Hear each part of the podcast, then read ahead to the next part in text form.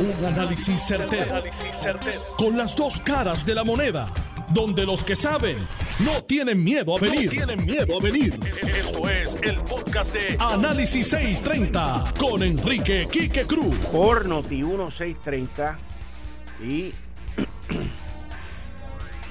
también me puedes escuchar en el FM por el 94.3 en el área metro y por allá donde está mi amiga Zulma Rosario en Sin Ataduras, por el área oeste, por el 99.9 en el área oeste en FM.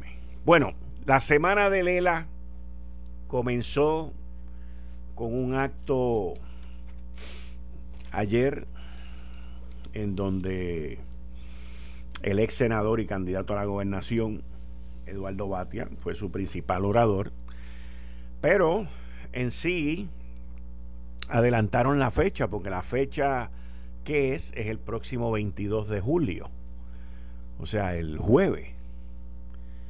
Y es que se cumplen 83 años de la fundación del Partido Popular Democrático. Y esta semana, luego usted tiene el 25 de julio, que es el Día de la Constitución. Esas fechas, pues no son fechas así que fueron silvestres. Ah, qué casualidad que el 25 de julio es el Día de la Constitución. No. La idea era que todo estuviera ahí juntito en dos o tres días, la fundación del Partido Popular, principal partido que tuvo Puerto Rico por muchísimas décadas, dominante hasta 1968, y después vuelve y domina. O sea que el Partido Popular fue básicamente quien encaminó a Puerto Rico en una relación con los Estados Unidos. Una relación que ha resultado ser muy provechosa y muy ventajosa. Si miramos, si miramos del 1952 al 2021, ¿ok? Y vemos en esos 69 años que se cumplen ahora, el año que viene la constitución cumple 70 años, pero en esos 69 años, la gente usualmente se va por el lado de que pues ya se está poniendo viejito, ya esto. No, no. Es que hay que mirar esto en un contexto. Y en el contexto, ¿quién iba a decir que cuando eso se estableció en 1952, quién iba a decir que 69 años más tarde, por Puerto Rico tener esa relación con los Estados Unidos, iba a recibir todo el billete que hemos recibido iba a recibir todas las vacunas contra el COVID que hemos recibido e íbamos a tener uno de los números más envidiables en el mundo en términos de muertes. Una es mucha, pero el haber tenido hasta el día de hoy 2.500 y pico, 2.600 muertes, es un número envidiable alrededor del mundo. Y la realidad es que si no estuviéramos con Estados Unidos, aquí hubiesen habido decenas, decenas de muertes pero no es así. Y lo más probable es que los populares están diciendo eso para que tú veas aquí que para que tú veas lo bueno que es el ELA.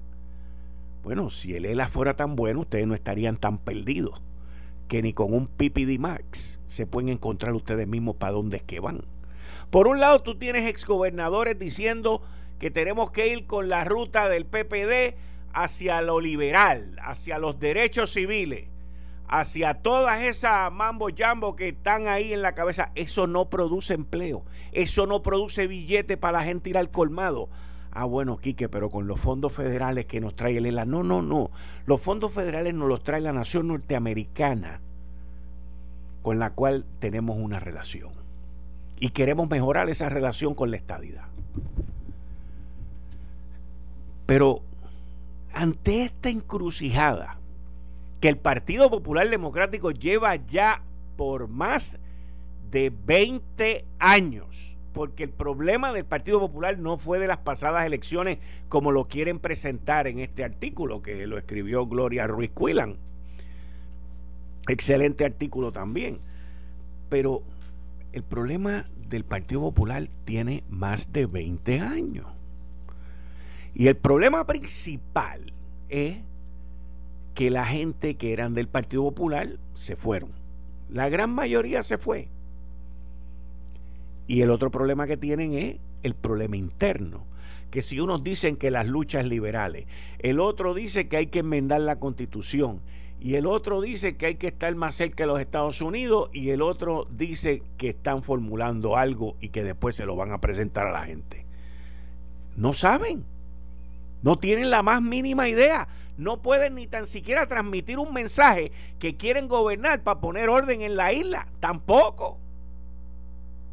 Entonces, sin contar con la destrucción interna que ha creado el Partido Popular. El Partido Popular, visto desde Análisis 630, es un partido que tenía todas las de ganar en estas elecciones. Eso ya yo lo he escrito 20 veces en el periódico El Nuevo Día. Y lo he dicho aquí. Tenía todas las de ganar estos individuos se han quedado como a la novia cuando la dejaron en la iglesia y el tipo no se presentó. Ah, entonces me van a decir que ese comentario es machista. Bueno, pues también podemos decir que el novio estaba en la iglesia y la novia no se presentó. Ahora me dicen micromachista. Pero la realidad es que aquí se suponía que los populares tuvieran una fiesta, una celebración en las pasadas elecciones y perdieron. Y todavía al día de hoy no reconocen el que perdieron, no aceptan que perdieron. Y por no aceptar eso es que se pasan peleando con Pedro Pierluisi. Y se pasan diciendo, el gobernador se tiene que sentar conmigo a negociar. Como si estuviéramos entre un patrono y un empleado. Básicamente es así. Entonces, uno mira en esta semana, que es la semana grande del Partido Popular, la semana grande de la Constitución, que el Partido Popular creó, violó y destruyó. Porque quien la violó y la destruyó fue el Partido Popular y su gobierno cuando decidieron no pagar la deuda. Y, uno los oye esta semana, llevan como 10 días más o menos, diciendo no, porque nuestra constitución, y no porque nuestra constitución. Y yo decía, mano, porque esta gente están hablando tanto, esto era la semana pasada, porque esta gente están hablando tanto de la constitución.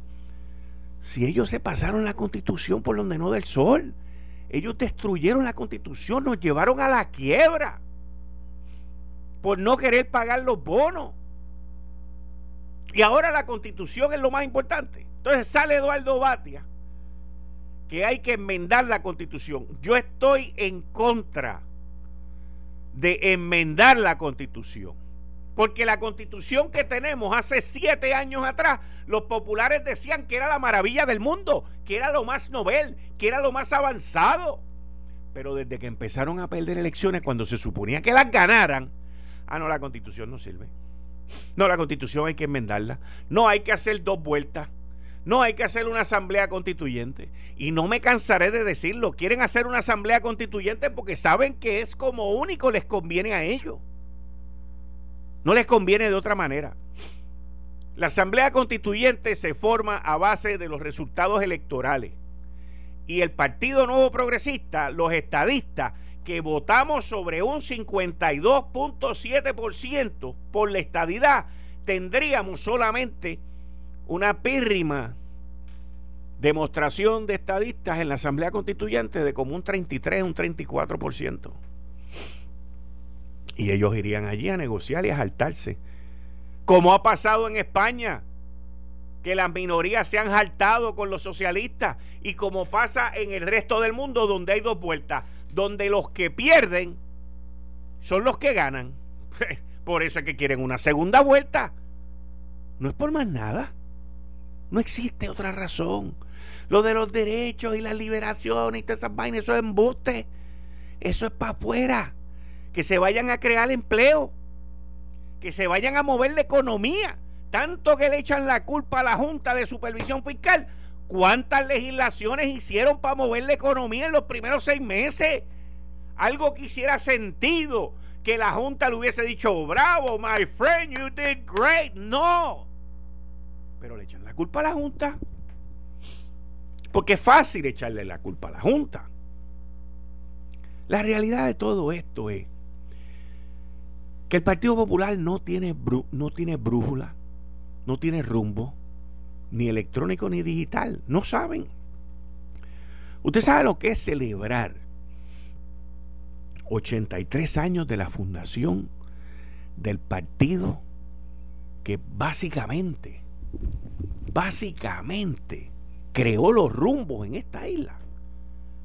De la constitución que ellos mismos crearon, que llamaban que era Nobel, que, que dijeron que era un pacto, que era lo más grande y no tienen que celebrar. Se avergüenzan de ir allí a decir embustes en, en los discursos que van a hacer y en los que han hecho. Porque no tienen un norte y no se quieren dar cuenta.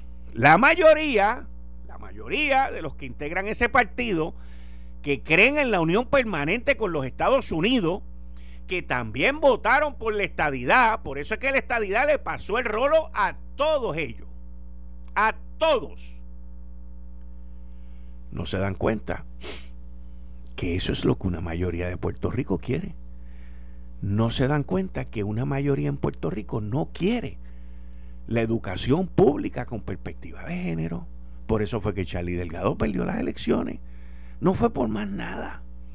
Fue por ese minúsculo grupo liberal dentro del Partido Popular que le estaban corriendo la campaña a Charlie Delgado. Y Charlie sabe lo que yo digo. Y él hoy lo reconoce, pero no lo dice. Lo sabe y se arrepiente, pero no lo, no lo comunica de que en aquel debate él tenía que decir que él no creía en eso y que él tiene unos principios, que él va a respetar las leyes federales, pero aquí se va a hacer lo que él dice y por eso perdió. Por eso perdió. Y el Partido Nuevo Progresista que sepa que el proyecto Dignidad, esos 90 mil votos que están allá, existen creados por ustedes también. Sí, porque aquí no se salva a nadie, vamos a estar claros de eso. Porque el Partido Nuevo Progresista ha sido un partido conservador, en donde la gran mayoría de los religiosos, cuando vieron a los populares que se convirtieron en no sé qué, se mantuvieron acá. Pero ahora están con esa vaina y van y terminan igual que los populares. Y nadie gana. Los religiosos tienen una marcha el 14 de agosto. Están recogiendo firmas para entregárselas al gobernador el 14 de agosto y demostrar la fuerza que tienen. Ya lo hicieron una vez bajo la gobernación de Alejandro García Padilla y ahora vuelven de nuevo bajo una administración del Partido Nuevo Progresista. Aquí lo que hay que enseñar es respeto. Aquí lo que hay que enseñar es respeto. Más nada. Más nada. El respeto al ser humano no importa qué. El respeto a la vida no importa qué. Punto. Pero si no educamos a esos nenes y esas nenas, esos nenes y esas nenas se van a criar en la calle y allí en la calle no hay respeto y menos en la calle que vivimos hoy en día. En las escuelas no hay respeto a los maestros, en la casa no hay respeto a los padres, en ningún sitio hay respeto y me va a decir tú a mí que con eso vamos a mejorar como sociedad. No, no. Pero es lo que está de moda.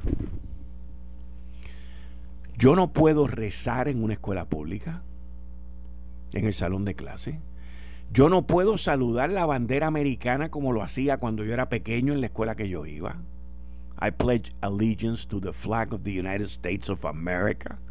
Yo no puedo hacer eso, pero sí me pueden enseñar perspectivas de género. A la que ellos les dé la gana de enseñarme, porque nadie quiere hablar de eso. Nadie quiere decir qué es lo que van a enseñar.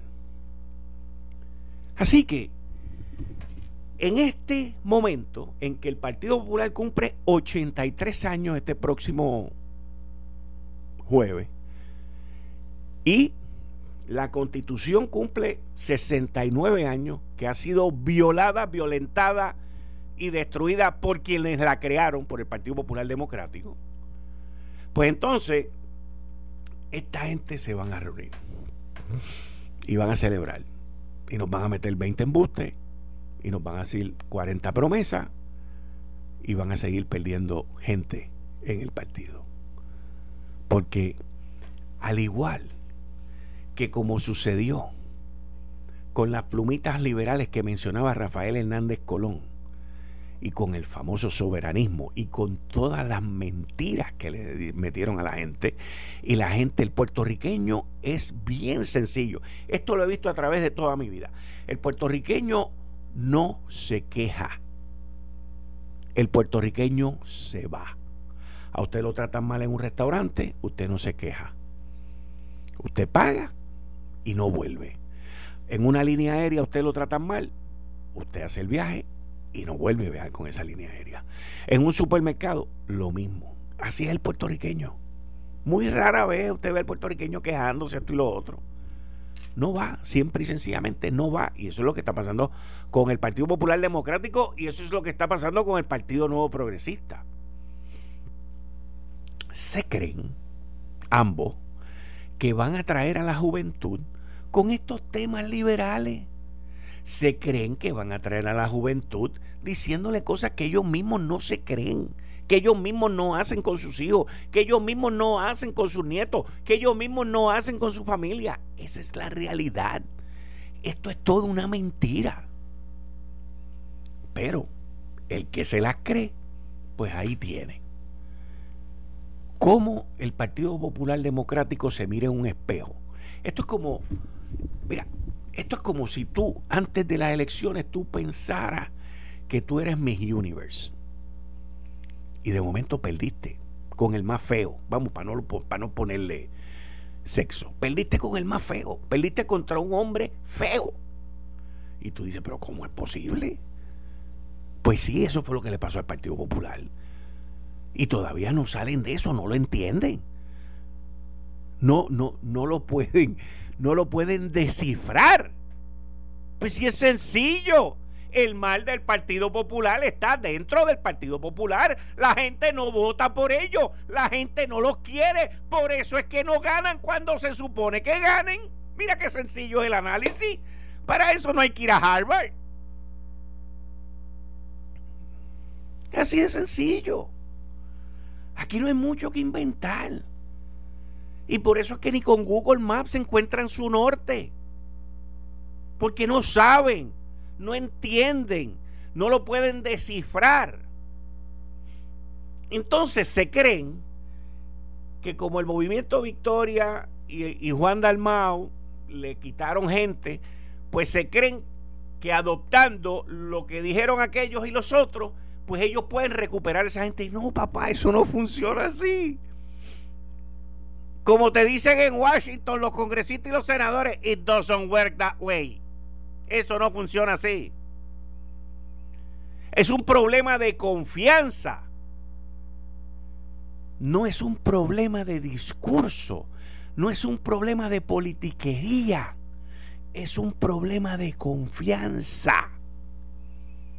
Y ahí es donde ustedes no la ven. No la entienden el alcohólico entiende que no es alcohólico. Y ese es el mismo problema que ustedes tienen. El alcohólico entiende que él no está enfermo. El alcohólico no entiende. El, el alcohólico entiende que él tiene el control de lo que bebe. Y que él no está enfermo y que todos esos problemas que las familias le presentan, que él está causando, él dice que no, que son ellos. Y ese es el problema que tiene el Partido Popular Democrático. ¿Cómo van a resolver el problema de los soberanistas que están callados? Están escondidos, muchos perdieron y otros no ganaron. ¿Cómo van a resolver ese problema? Los problemas no se van, se ponen más grandes, más grandes. ¿Ok? Es así. ¿Cómo van a resolver el problema de la ideología de género y toda esta vaina de perspectiva de género y todo esto de, los liberales y los derechos y todas esas vainas? ¿Cómo van a resolver eso? Porque es que el Partido Popular no es de eso. No, Quique, lo que pasa es que tú no entiendes, porque nosotros somos un partido que unimos. Esto es una casa abierta para que entre todo el mundo. Papá, es hora de que te des cuenta que tienes las ventanas abiertas, las puertas rotas, no tienes techo y nadie quiere entrar. Nadie quiere entrar, al contrario, las puertas abiertas han creado que la gente se vaya, las ventanas abiertas han puesto que la gente brinque y el techo no permite. ¿Dónde guarecerte cuando está lloviendo? Mira qué sencillo. Si quieren, yo les doy el discurso del jueves y les digo lo que les acabo de decir ahora. Pero es así. Mírense en un espejo. Antes de emborracharse, antes del embriaguez, mírense en un espejo solo y pregúntense, ¿para dónde voy? ¿Para dónde voy? Eh, estás escuchando el podcast de Noti1. Análisis 630 con Enrique Quique Cruz. Yo estoy aquí de lunes a viernes de 5 a 7 y como todos los lunes con Ronnie Jarabo, expresidente de la Cámara de Representantes en Puerto Rico. Buenas tardes, Ronnie. Se cayó la llamada. Buenas, tardes. Quique. ¿Cómo estás, Ronnie? Muy bien, ¿y tú cómo estás? Un placer. Gracias, igualmente, qué bueno escucharte. ¿Estás bien? Estoy muy bien, mis saludos a todos los oyentes de Análisis 630, un privilegio como siempre. Bueno, Ronnie, estamos en la semana del Partido Popular y de la Constitución. Sí, estamos en la semana del aniversario de la fundación del Partido Popular en 1938 y la semana también del Día de la Constitución, que es el domingo. Una gran constitución. Estoy de acuerdo contigo. Paso de avance. Eso mismo, eso era lo que yo oía. de Puerto Rico y que se debe conmemorar. Estoy de acuerdo, estoy de acuerdo que fue una gran constitución. Bueno, y lo sigue siendo. Por eso es que los estadistas han afirmado que si Puerto Rico fuese Estado, quisieran conservar esa misma constitución. Yo estoy de acuerdo. De manera que obviamente los méritos como, como documento fundamental para reglamentar las relaciones entre el Estado y el ciudadano y entre distintos ciudadanos eh, es meritorio, ¿verdad? Y fue un documento que aunque está modelado sobre la Constitución Federal de 1787, pues tiene las innovaciones eh, apropiadas, ¿no? De, de, dos siglos de distancia casi, ¿verdad? Entre una y otra. Así que es un día importante que, que, coincide con el día de la invasión porguánica en 1898 de, de Estados Unidos a Puerto Rico eh, y que por muchos años se celebró aquí como el día de la ocupación. Tú sabes que los que nacimos mucho después no sabemos eso, pero en la primera parte del siglo pues se celebraba el 25 de julio como día de la ocupación. Una fecha que fue escogida. Claro. No la ocupación, me refiero al Día de la Constitución. Sí, cambiar el, simbolismo, ¿no? Exacto. De, de un acto de, violencia física, de invasión, no de invitación, como dijo una amiga tuya y mía, eh, una vez. Eh, fue un acto de invasión eh, con propósitos militares de adquirir posesión del, de un territorio eh, con, con una posición estratégica privilegiada en el Caribe y que estaba conectada con los planes de asumir el control del, del canal de Panamá.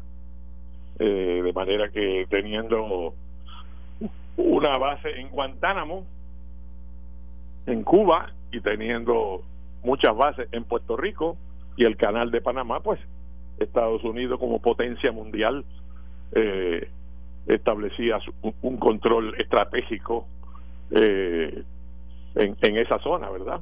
Tan vital. Pero el 25 de julio, que se proclamó la vigencia de, de la constitución de Puerto Rico, y es en esa constitución que se que se da la, la traducción eh, de lo que dice en inglés ¿verdad? Que se crea el Commonwealth de Puerto Rico.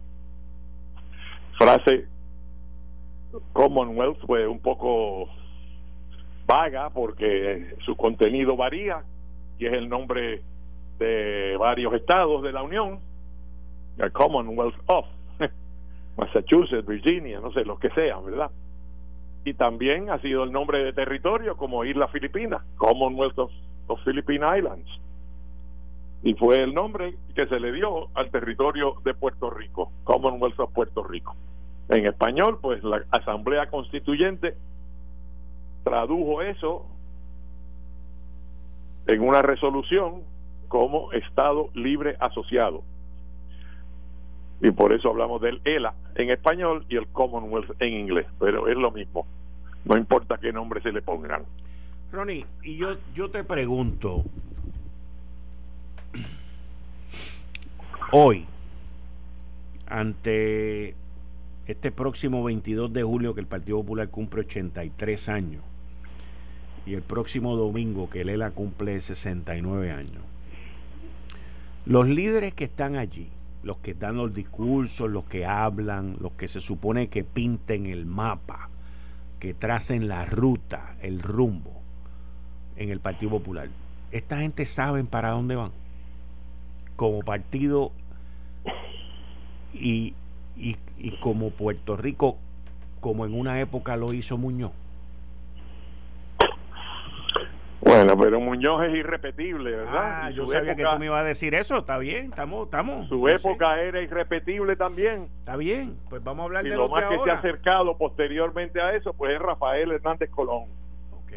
Eh, para mí, después de eh, el retiro de Rafael Hernández Colón en 1992, eh, pues realmente nunca el Partido Popular volvió a a cuajar como una fuerza eh, vital para el país, con una visión clara y las grietas de los distintos criterios y divisiones, pues han desestabilizado ese como movimiento al Partido Popular y yo diría que se ha encontrado en una transición muy larga porque no se ha vuelto a establecer ese ese tipo eh, de liderato eh, algunos podrán pensar que desde Roselló ha pasado lo mismo en el PNP, ¿verdad? no es que estemos solos en eso.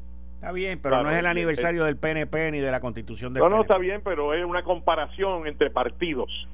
Eh, lo que ocurre en el, en el partido eh, independentista, que es el otro partido histórico, ¿verdad? Eh, crea, fundado en el 1946, o sea, ocho años después que el Partido Popular. Eh, y el PNP, pues en el 67, ¿verdad? Eh, el, el líder que ha estado a la cabeza de ese partido, Rubén Berríos, eh, desde, desde el 72, de principio de los 70, qué sé yo, cuál es la fecha, ¿verdad? Eh, después de Rubén, pues no podemos calcular si está en transición el partido, si, si está desestabilizado, si tiene una visión eh, estable de sí mismo y, de su agenda, eh, porque se han turnado distintas personas y el amigo Juan Manuel Dalmau notablemente hizo una gesta espectacular en el en el 2020 aunque esa no es una elección típica eh, y, y, tiene unos partidos nuevos ahí que uno no sabe si, si van a mantener su fuerza o si se van a desinflar como ha ocurrido en el pasado con otros partidos como el Partido del Pueblo de Sánchez Vilella para dar un ejemplo eh, o sea que todas estas personas que siguen argumentando que Victoria Ciudadana llegó para quedarse y es un partido de una eh, pujanza tremenda y como que lo ven todo en blanco y negro, pues para mí no está claro. Habrá que esperar, habrá que ver si los partidos principales se siguen eh, desinflando o desestabilizando o no, o si se, se, solidifican y reaccionan en este proceso ¿verdad? dialéctico que hay de las fuerzas políticas en Puerto Rico. Eh, pero para mí lo que sí está claro, pues el Partido Popular siempre ha estado los primeros 28 años de su de su historia, pues eh, en mayoría eh, legislativa, por lo menos en el Senado, eh, luego la derrota, la división, luego la reunificación y de ahí en adelante se han alternado en el poder estos dos partidos. Para el PNP, pues la elección del 2020 también fue una elección atípica eh, y los que piensen que los votos que sacó Pierluisi son los votos del PNP están bien equivocados.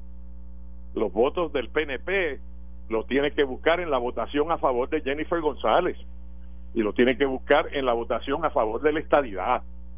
Así que eso que tanto se argumenta que Pierluisi no llegó ni a 33% de los votos, está bien, pero eso es una elección atípica. En una elección normal yo vería esos dos partidos políticos dominantes que en el 2020 perdieron fuerza y crearon esta situación de gobierno dividido eh, y de y de varias representaciones legislativas como un sistema casi europeo en la multiplicidad de, partidos pues eh, eso puede cambiar en el 2024 y que en este momento el Partido Popular se encuentra como oposición y en y en minoría que, que no es una una posición normal eh, en la historia de ese partido estar en minoría, porque aún hasta cuando perdía elecciones las perdía eh, por márgenes más, más estrechos o, o, dividía el poder. Eh, y entonces en este momento pues quedó por debajo para la gobernación, con mayoría cerradísima, estrecha en la Cámara y, y no la tiene en el Senado, ¿verdad? Eh, y, y con los problemas que se hablan y ahora en estos días pues provocan artículos de prensa y entrevistas, ¿verdad? Pero, eh, pero, pero el 2020 era una elección que se suponía que luego de haber sacado un gobernador PNP, luego de todos los revoluces que hubo aquí con el huracán María, los ¿Qué tú le dices revoluciones en vez del desastre que hubo en el también, pasado? También, también. bueno, tú le, tú le, pones, yo digo revolución, tú dices desastre, para mí significan lo mismo, pero está bien. No tengo, pero es que se, no pero, es lo mismo revolución que desastre, Quique. Eh, pero lo que pasa es que el desastre, lo que, pasa es que el desastre fue un desastre natural y el revolú fue causado por los humanos. No, no, no, el desastre fue gubernamental también, porque eso de eh, no sacan un gobernador no renuncia bajo amenaza de residenciamiento todos los días, ¿sabes? Eso nunca ha pasado en la historia de Puerto Rico, pasó en este cuatrienio. Y la amenaza y, la amenaza era de su propio partido y de sus propios de su propio partido, eso es así. Algo que los populares no, se atrevieron a hacer con Aníbal. Bueno, pero no, era la misma situación. No, ah, bueno, bueno en términos... Es, que el Partido Nuevo Progresista ni siquiera le, le confirmó a, al gobernador su nombramiento de secretario de Estado. O sea, si eso no es un desastre gubernamental, pues que, yo no sé qué, qué, define para ti desastre pero, gubernamental. Pero, yo, sé lo que tú me vas a decir y yo estoy de acuerdo. Que en una situación así tan turbulenta Exacto. como ese cuatrienio, olvídate de los desastres naturales. Es la labor del gobierno frente a esos desastres naturales. Eso, eso es lo importante. Correcto. Pues el partido de oposición, el que fuera, tenía debía ganar las elecciones. Exacto. Exacto. Y no fue así. Y no fue así. Pues, pues y eso dice que el Partido Popular eh, eh, tiene un problema de organización, de, consistencia ideológica, de proyección, de liderato, y por eso no, no ganó las elecciones como las debió haber ganado. Eh, ahora, ¿qué va a pasar de aquí en adelante? Esa es la parte importante, prospectivamente hablando. Eh,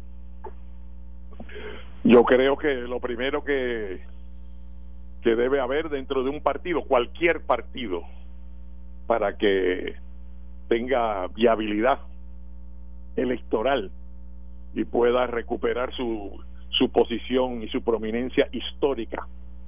Eh, es comunicación interna, diálogo interno que propicie unos una comunidad de entendidos que, que es lo fundamental en un partido político. Un partido político es una organización que se crea por gente que comparte unos valores, que comparte una filosofía de vida o una estrategia política y que y que esa causa los une y quieren luchar por ella y fundan un partido político. Para eso es. Pero a veces dentro de los partidos hay tantos sectores distintos que uno cuestiona eh, si verdaderamente hay o no hay esa comunidad de entendidos, esos valores compartidos, esa filosofía unificadora, como puede ser la estadidad dentro del PNP. Que aunque haya diversos pensamientos eh, de política social, eh, de estrategia económica dentro del PNP, pero hay algo que los une y que es la estadidad. Pues eso en el, en el caso del Partido Popular de, de ahora, eh, no se puede afirmar así tan categóricamente, ¿verdad?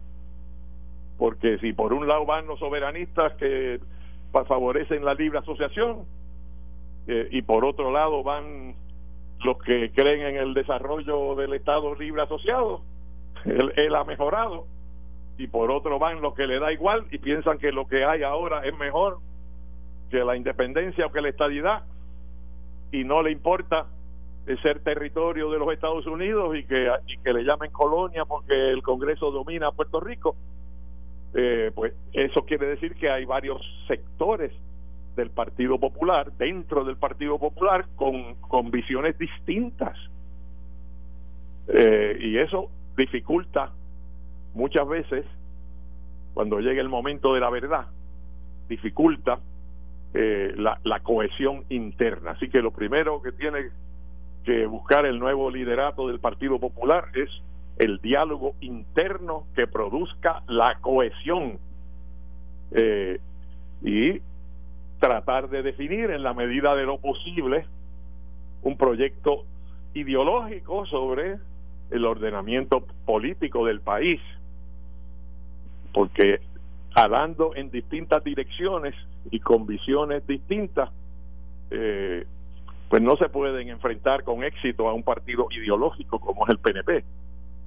Y tampoco pueden enfrentarse al desangramiento que han tenido hacia la izquierda o Victoria Ciudadana, eh, donde mucha gente pues ha abandonado la fila del Partido Popular por razones del estatus, pero como el Partido Popular fue históricamente y, en unos momentos históricos se podía dar el lujo de hacerlo, Quique, pero ahora no se puede dar el lujo de hacerlo, creando incompatibilidades, diciendo pues allá en el 46 pues un, un popular no puede ser independentista.